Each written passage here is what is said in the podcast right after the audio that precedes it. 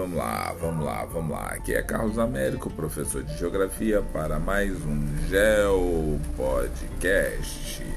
Como todo mundo sabe, em Take One, com latido de cachorro, carro passando, meteoro caindo na Terra, e assim nós vamos seguindo a nossa trilha geográfica. Então vamos lá. Hoje eu vou falar de um tema que eu curto um pouco falar sobre ele que são sobre as zonas climáticas, as zonas térmicas. Eu é, curto trabalhar essa noção das zonas térmicas porque facilita para mim entender uma série de eventos que ocorrem em mares, oceanos, rios, lagos, cadeias de montanhas, planaltos, planícies, atividades econômicas que são desenvolvidas por nós seres humanos. Então, praticamente todas as categorias geográficas eu consigo fazer uma construção em cima do mapa de zonas climáticas.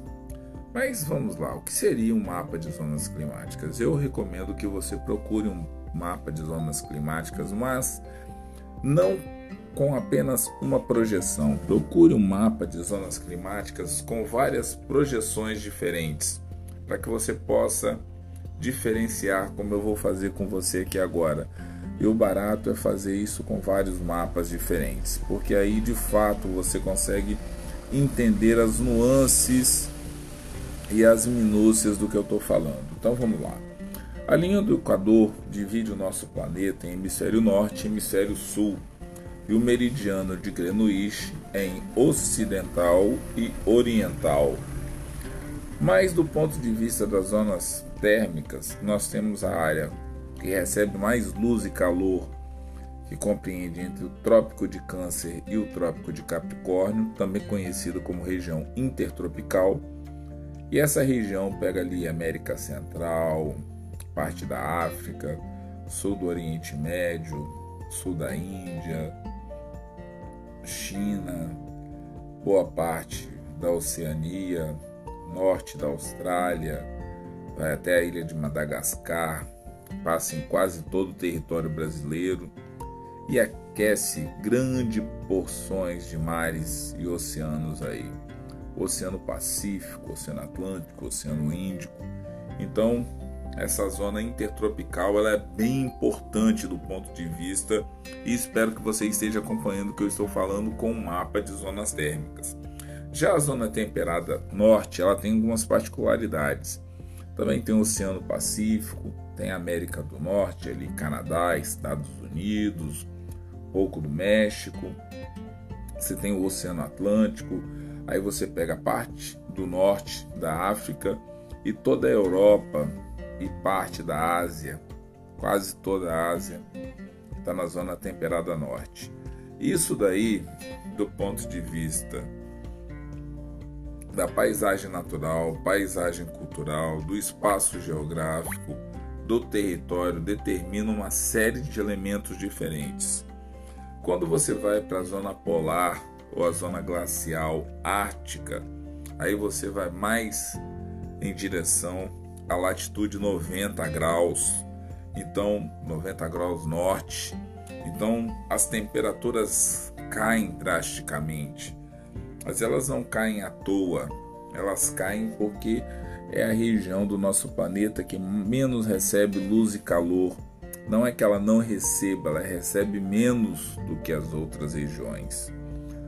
Mas aí eu fui falando para você de zona tropical, zona temperada e zona polar, mas junto com isso tem o relevo, que o relevo ele pode influenciar se ele está próximo de uma cadeia de montanha ou próximo de um planalto, de uma planície. Então, tudo isso é importante do ponto de vista da geografia para a ocupação ou não dessa área por nós seres humanos ou por outras espécies animais ou vegetais. Quando você chega na zona tropical sul, que você pega entre a linha do Equador e o Trópico de Capricórnio, você tem boa parte do Oceano Pacífico, você pega boa parte da América do Sul, incluindo o Brasil, você pega boa parte do Oceano Atlântico e do sul da África, até chegando ali a compreender quase todo o território de Madagascar. E pega metade da Austrália e boa parte ali da Indonésia e países extremamente grandes na Oceania. E quando você vem para a zona temperada do sul, você já tem aí uma boa parte do Oceano Pacífico, talvez seja a maior porção do Oceano Pacífico que apareça no mapa. Depois você tem parte da América do Sul, você tem o Atlântico Sul, uma pequena porção da África do Sul e a metade do território da Austrália e a Nova Zelândia. E depois, a partir do Círculo Polar Ártico até a latitude 90 sul, você tem uma das áreas mais frias do nosso planeta. Então, quando você começa a trabalhar com zonas térmicas e vem todas essas particularidades com escala e tudo mais, você tem que entender, por exemplo, os desertos. Onde estão os grandes desertos do planeta Terra? Nós temos desertos quentes e desertos frios, e desertos quentes e desertos frios não pela amplitude térmica que ocorre nas regiões de deserto, mas porque eles estão posicionados perto de regiões mais quentes e outras não. Então, boa parte do nosso planeta é coberto por desertos. E esses desertos são tão importantes quanto as florestas equatoriais. Trazem uma riqueza de uma biodiversidade imensa para o nosso planeta.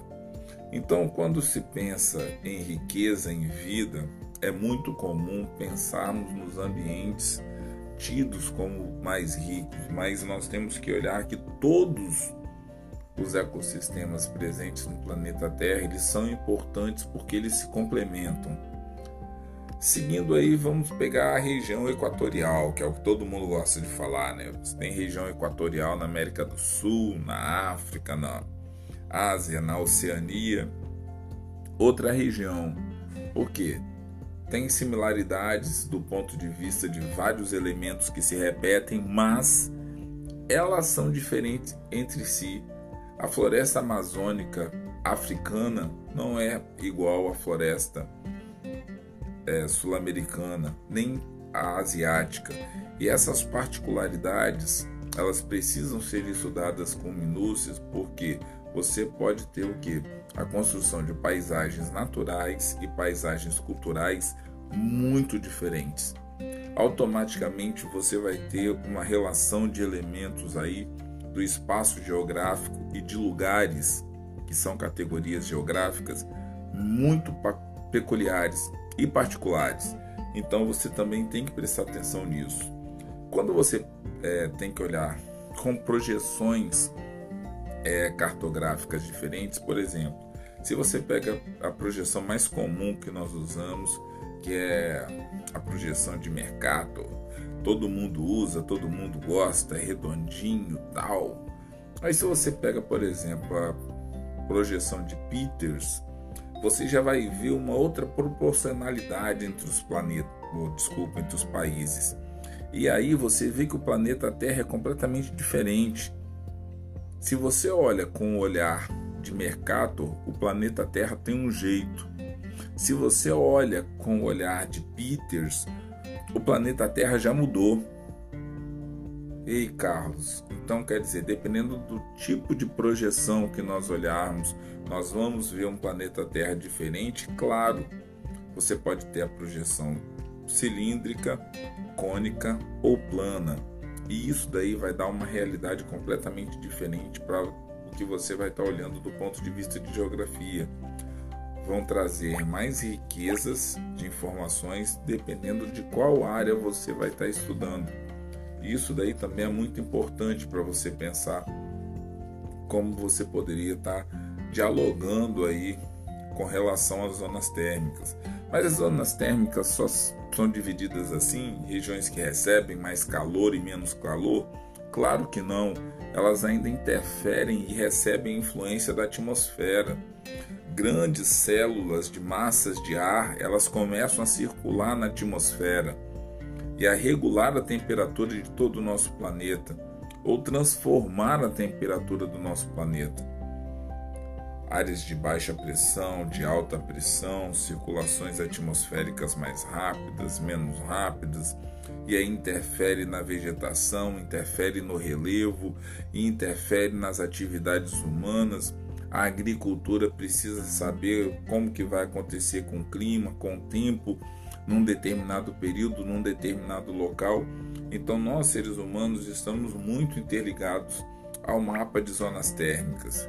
Então, eu acho que se você é um bom aluno de geografia e quer aprender legal a geografia, independente da parte de geografia humana ou geografia física, que também é um outro vídeo que eu gostaria de fazer mais à frente, ou um podcast, para exatamente desmistificar isso, essa coisa de que geografia física é melhor, geografia humana é melhor.